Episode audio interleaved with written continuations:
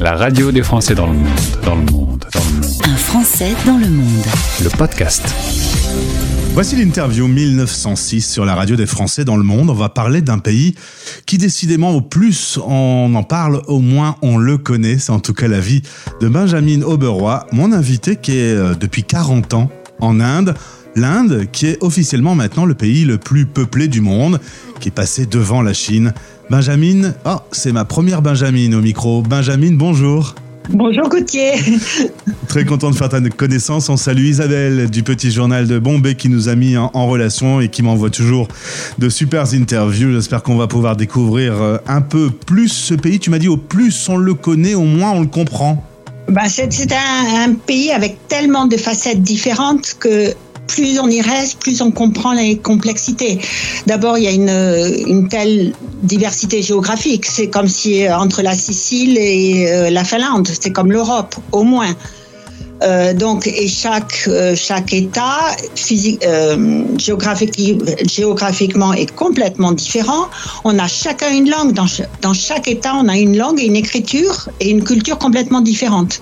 Donc, il n'y a pas, pour moi, il n'y a pas une Inde. Il y a ça. des Indes. L'Inde, ça veut rien dire en fait. C'est tellement immense euh, il y a autant d'Indes que d'endroits que tu visites en Inde, d'où ce côté un peu multifacette, compliqué à, à comprendre. D'autant que c'est aussi un pays qui conjugue l'extrême misère, euh, quasiment le Moyen Âge, c'est le mot que tu m'as dit, avec euh, un futur euh, très lointain et une grande modernité et de la richesse aussi. Tout ça cohabite. Tout ça cohabite.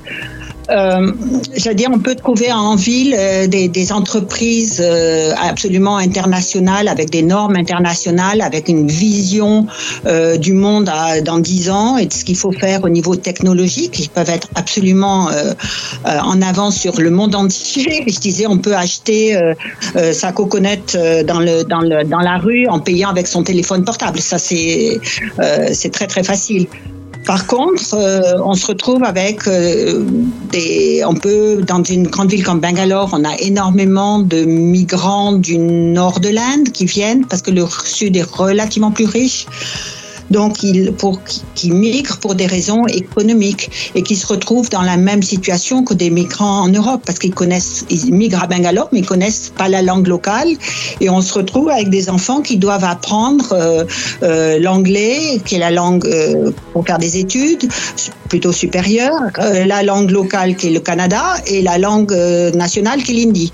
Donc, c'est un- c'est un pays avec, où les enfants doivent apprendre trois ou quatre langues dès, dès qu'ils ont six et des écritures différentes. C'est plus euh, euh, des facettes, c'est une boule à facettes. Oui, et au quotidien, on est, on est là, dans, ces, dans ces challenges permanents. Alors on va revenir sur ton parcours. Tu es originaire du sud de Béziers, tu vas faire tes études à Montpellier, mais euh, tu vas, euh, en tant que jeune étudiante, euh, rencontrer une Indienne qui va te donner l'occasion d'aller deux fois en voyage, en été, en Inde, et ensuite tu décideras d'aller faire pendant deux fois un an ton doctorat en recherche universitaire. Il y a 40 ans, des Français qui vont en Inde n'avaient pas beaucoup. Non, et on disait même pas l'Inde, on disait les Indes. Donc, euh, on connaît, on connaissait pas, on, on n'imaginait pas qu'il y avait une vie possible, qu'il y avait des activités possibles en Inde, etc. C'était vraiment très, très, euh, voilà, inconnu. C'était une terre inconnue, l'Inde.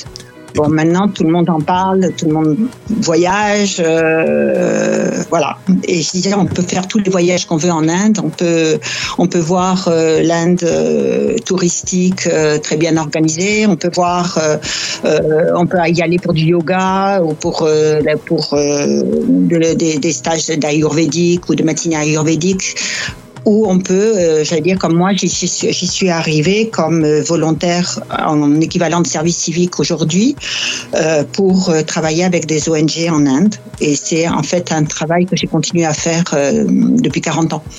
Quelle a été la réaction dans ta famille quand tu as dit oh, bon, je vais aller m'installer là-bas Ma famille, elle a paniqué. Elle a paniqué complètement. euh, m'ont méfié, me méfier des Indiens, mais me méfier. Bon, voilà. Euh, Et puis finalement, euh, j'ai un mari qui a été euh, tout à fait adopté par ma famille. Donc ça a été bien, mais c'est vrai que comme tout ce qui est inconnu, ça fait peur. Bien sûr. Tu es d'ailleurs en effet euh, tombée amoureuse d'un Indien. Aujourd'hui, il y a donc euh, ces deux cultures qui cohabitent. Tu m'as même dit, euh, je suis une sorte d'ambassadeur entre l'Inde et la France, puisque avec 40 ans d'expérience, tu es une vraie interface pour comprendre ces deux pays. Oui, à différents niveaux. C'est-à-dire que je trouve qu'on a trouvé assez bien notre place, mon mari et moi, dans cette culture indienne.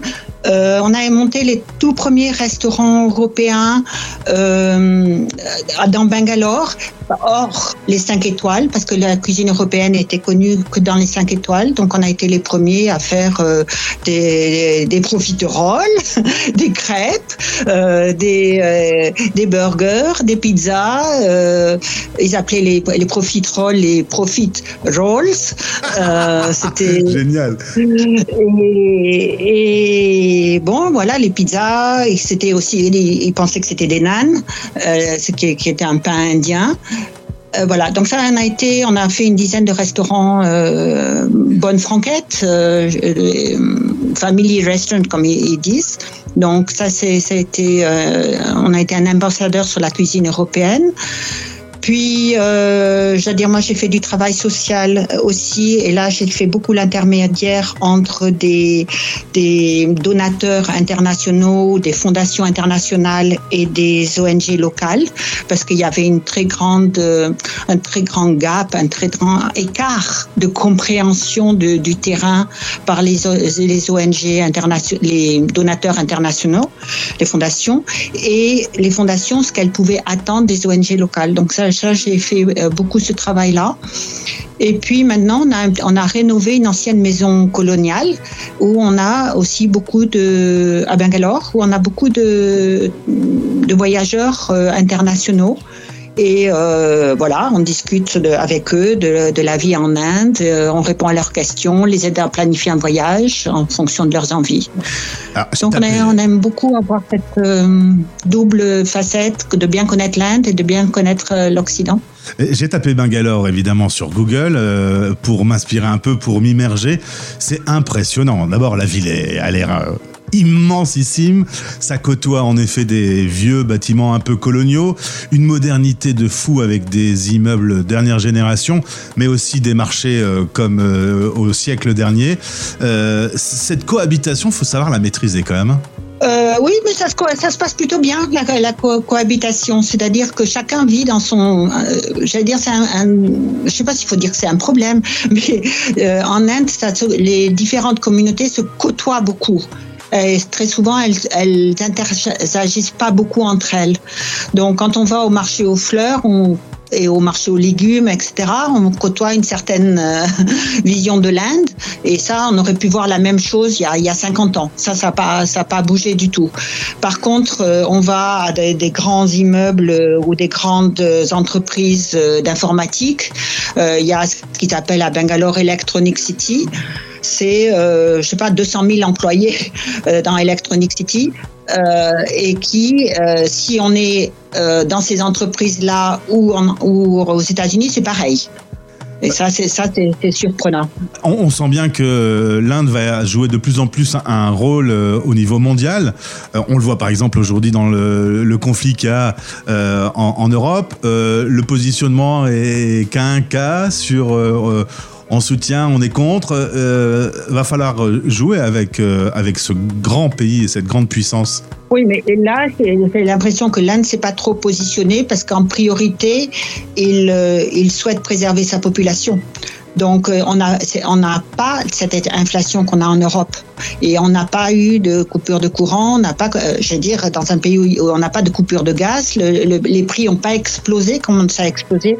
Et entre autres parce qu'ils ont négocié avec la Russie. Et que faire?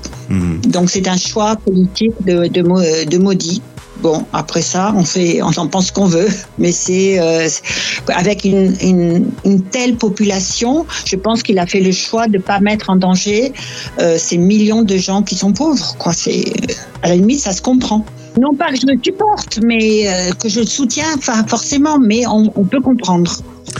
Aujourd'hui, au moment où on se parle, tu es à Nantes. Euh, vous avez une maison de famille avec ton, ton frère. Euh, tu es d'ailleurs euh, en vacances en ce moment à Saint-Tropez. Alors, Une France que tu as quittée il y a 40 ans, que tu reviens visiter de temps en temps. Je vais poser la question dans l'autre sens. Qu'est-ce que tu trouves de changer en France? Alors il y a deux choses que, alors il y a des choses que je trouve très positives, c'est-à-dire que euh, je trouve que il y a beaucoup d'associations en France, beaucoup d'associations de villages, de quartiers qui, prennent, euh, euh, que je trouve la France belle et facile, en tous les cas en voyage ou en vacances. Euh, après ça, je serais quelquefois un petit peu dur parce que quand je vois les difficultés qu'on a en Inde et que les pauvres ont en Inde et qu'on n'a aucune aide ou pas assez d'aide du gouvernement, je me dis qu'en France, on est quand même assez gâté. Euh, donc je suis, euh, je suis un peu partagée sur euh, sur ma perception de la France et j'aimerais que les Français voyagent pour qu'ils se rendent compte de la chance qu'on a d'être en France, de la, richesse, de la géographie de la, France, de la, richesse des, gens, de la facilité, de certaines facilités qu'on a en France et qu'on n'a pas du tout. Bon, en Inde, c'est un pays quand même extrêmement difficile, extrêmement pollué, une infrastructure qui est euh, quand même pas, qui est un peu défaillante par certains côtés. Les, les routes, euh, euh, avoir de l'eau, c'est compliqué. Avoir de l'électricité, c'est compliqué. De l'eau potable. Bon, on a des, quand même beaucoup de choses en France où on pourrait se réjouir d'être dans un si beau pays. Et moi, c'est vrai que j'étais en vacances, donc euh, je m'excuse, mais euh, c'est vrai que quelquefois, je, je, me dis que les Français sont gâtés. Alors, je ne veux pas y mettre tout le monde dans ce euh, là-dedans, mais bien sûr. Je peux pas. On, on peut pas, mais on aimerait qu'ils aillent, que les Français aillent visiter, qu'ils aillent voir autre chose. c'est une belle morale. un peu dur. Non, non, mais c'est une belle morale, Benjamin. Tous les euh, invités que j'ai au micro qui parlent de la France quand ils n'y sont plus disent à quel point la France est incroyable et que les Français de France sont très rouspéteurs alors qu'il n'y a pas autant de raisons de l'être, sans doute.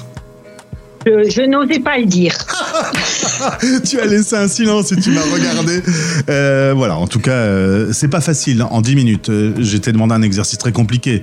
Toi qui as 40 ans d'expérience de vie en Inde, de te positionner et sur l'Inde, et j'en ai rajouté une couche avec la France. Donc, euh, exercice pas facile, mais réussi. Merci, Benjamin, pour cet échange. Tu fais un gros travail avec des ONG locales là-bas. Euh, bravo pour ce travail. Je pense que. Hum, après Saint-Tropez, après euh, ce petit passage en Bretagne, tu retourneras avec plaisir à Bangalore? Ah oui, oui, je retourne bien. Je dire, je suis très, très attendue. Je me sens responsable quand même de, de milliers de personnes avec qui on a, à qui on a mis le pied à l'étrier pour sortir du cercle, cercle de la pauvreté. Donc, euh, je me sens quand même investie d'une grande mission. Et si là, je suis à Saint-Tropez, c'est parce que la, Fondation Dominique Lapierre m'a, la Fondation Dominique Lapierre m'a demandé de, de continuer son travail alors qu'il est décédé en décembre. Et donc, j'ai beaucoup à travailler avec le West Bengal maintenant pour continuer cette belle œuvre qu'il a faite. C'est pour ça que je suis à Saint-Tropez, parce que sinon, c'est pas là que je viendrai. C'est pas pour la plage. Non, c'est pas pour la plage. Là, c'est pour euh, comprendre et continuer à aider des, des populations euh, ouais, défavorisées, démunies, abandonnées, comme il peut y en avoir un peu en, en Inde. Donc, on met notre, euh, notre pierre à l'édifice. Mais on ne sauvera pas le monde. J'ai bien de la chance de faire ce métier et de tendre euh, mon micro à, des Français qui font des choses de dingue partout dans le monde. Un grand merci euh, d'être venu à notre micro. Au plaisir de se retrouver. Merci Gauthier. Une autre fois alors. Au revoir. Merci. Vous écoutez Les Français parlent au français parrainé par Kitty. Kitty, Q-I-T-I, l'assurance internationale nouvelle génération. À télécharger sur vos stores.